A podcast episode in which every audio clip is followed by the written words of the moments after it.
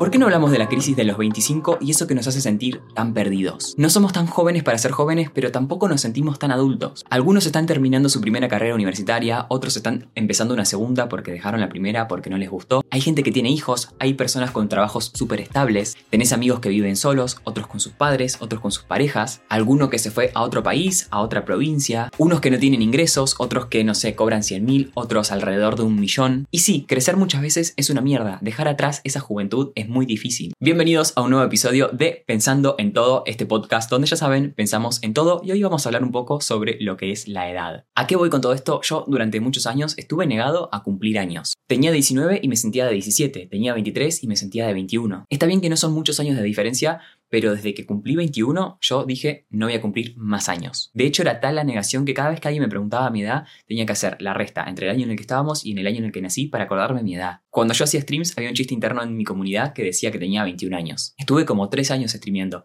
y cada vez que entraba alguien nuevo y preguntaba mi edad le decíamos que tenía 21. Este año pensando y analizando todo esto, quitando que en la pandemia para mí hubo un espacio-tiempo en el que nadie cumplió años, caí en la cuenta de por qué me cuesta tanto asimilar mi edad. Asimilar que me estoy haciendo más viejos, que me están apareciendo canas. Y sobre todo, que ya no soy ese joven prometedor. Cuando sos joven, todos se maravillan por tus logros. El joven de 15 años que lee y comparte sus reseñas en internet. Ahora, un adulto de 26 ¿A quién le importa, flaco? Hacé tu vida. ¡Wow! ¿Qué querés que te aplaudamos? ¿Publicás un libro a los 20 años? ¡Wow! ¡Qué joven que sos! Y ya teniendo esos logros. Cuando tenés 26, a nadie le importa. ¿Desarrollaste algo genial durante tu juventud? ¡Uh! ¡Qué increíble! Cuando sos adulto, no sos una promesa y nunca más vas a hacerlo. Tenés que hacer las cosas bien porque sos un adulto y ya. Ese es tu papel en la sociedad. Y es una cagada. Obviamente no necesitamos los aplausos de otras personas para hacer las cosas. Y yo también debo ser parte del problema, porque cuando veo a un adulto siendo funcional, no digo felicidades por serlo. Pero no es una mierda. ¿Por qué por ser adultos tenemos que normalizar que tenemos que hacer las cosas bien? ¿Por qué no podemos felicitar a alguien por un logro, una buena acción o algo que hizo más allá de su edad. También cuando pasás los 25 o los 26 años empezás a ser consciente de muchas cosas que antes no. A los 17, 18, 19 o 20 años pensás que vas a poder con todo.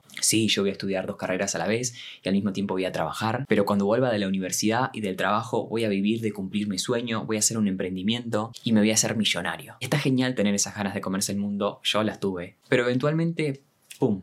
Eso se evapora. Y parece que soy un viejo choto con todo lo que estoy diciendo. Pero son cosas que yo hice y dije cuando era más joven. Tengo un episodio completo donde hablo de todo lo que hacía a mis 19 años. Yo me sentía en la cima. Me sentía increíble y que podía con todo. Venía de vivir además una adolescencia que no fue tan linda. Entonces a mis 19 años era como, soy yo. Y hoy, varios años más adelante, me cuesta mucho sentir que no puedo con todo. Que hay cosas que ya no hago con la misma emoción, que cada vez me cuesta sacar ganas y ponerle energía a proyectos que no sé si van a funcionar. Y cuando creces, perdés esa inocencia. El experimentar, el probar y muchas veces tirarte a la pileta que parece vacía. Cuando sos joven o adolescente, realmente no tenés mucha presión en el qué o en el cómo. Cuando sos un adulto, tenés que cuidar todo lo que haces. Y no me refiero a cometer delitos. Pero por ejemplo, hoy en día una palabra que digas mal, o que algún error que tengas y que exista alguna persona con ganas de malinterpretarlo y que las condiciones se den para que todo el mundo te termine funando puede pasar. Y para la gente que vive de su marca personal es algo muy duro, porque puedes perderlo todo en un segundo. Cuando sos joven te chupa todo un huevo esto, porque total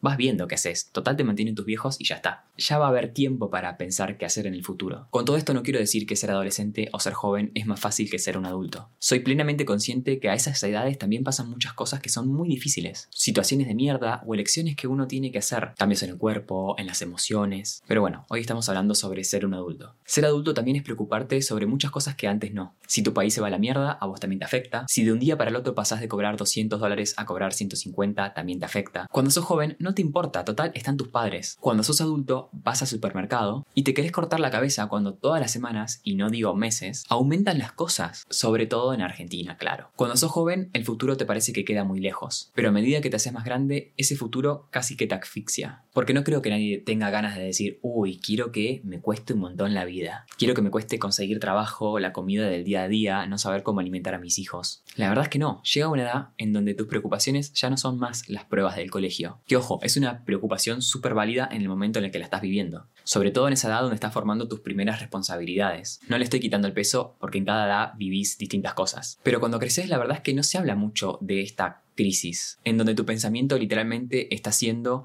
si vas a poder hacer algo para sobrevivir mañana o no, o si el trabajo que estás haciendo hoy va a valer lo mismo que mañana, o sobre qué hacer con tu dinero ¿Qué pasa si no consigo trabajo y si no ahorro o invierto? ¿Qué pasa si me enfermo? ¿Qué pasa si me despiden? ¿Qué pasa si se enferman mis padres? ¿Y si no hay plata para pagar el tratamiento? Porque obviamente nuestros padres son cada vez más viejos. Ahora mi vida, además del trabajo, se suman otras horas que gastan responsabilidades. Ahora uno empieza a comprar regalos también. Vas a hacer las compras, cocinás, no sé, lavás, haces mandados. ¿Y si los medicamentos no llegan al país porque la situación es terrible? ¿Y si salen 500 dólares y vos cobras 200 o 150 si te bajaron por la inflación todo el dinero? ¿Voy a poder tener mi casa si trabajo todo el mes? ¿Voy a poder darme un gusto? Yo por suerte tengo trabajo y puedo permitirme comprarme algunas cosas. Pero ¿saben lo triste que es para mí a veces entrar a comentarios de TikToks así de cocina y ver comentarios de gente diciendo que tal fruta es un lujo, que la frutilla es un lujo. Estamos en la estación de las frutillas. ¿Por qué tiene que ser un lujo la frutilla? O por ejemplo comentarios de cómo poder hacer tal receta eh, para no usar tal ingrediente porque está demasiado caro y a veces es un ingrediente que uno lo ve y dice quizás no es tan caro. ¿Por qué ellos no se lo pueden permitir y uno sí?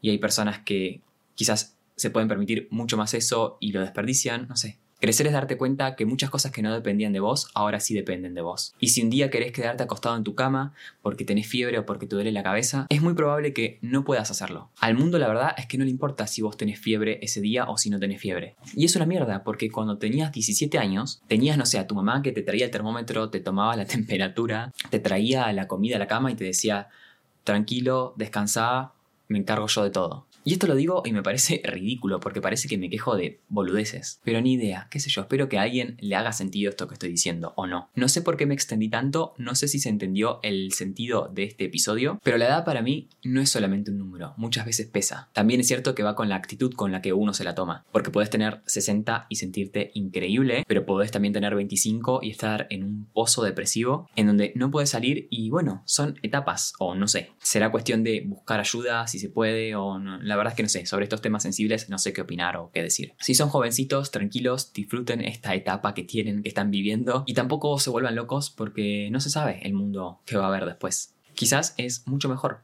Y la verdad es que me siento frívolo diciéndolo, porque si ahora viene alguien más grande que yo y me dice, tenés que estar tranquilo, le revoleo con la J por la cabeza. Si tenés más o menos mi edad, espero que estés siendo una persona muy feliz y que puedas tener todo ese éxito que deseas entendiendo éxito como lo que para vos sea éxito. Y quizás tenés 30, 35, 40, 50 y escuchás todo lo que dije y decís como, ah, qué gracioso. Se cree que es grande pero todavía no sabe la que se le viene. Ya vas a ver cuando tengas hijos, porque la verdad que sí, también es un tema que no mencionamos tanto, pero porque yo no voy a tener hijos, entonces no estoy hablando de eso, pero imagínense tener hijos. Imagínate que una persona dependa de vos. Si ya es difícil para mí asumir que tengo que hacer cosas para poder vivir, imagínate si hay que hacer cosas para poder hacer vivir a otro.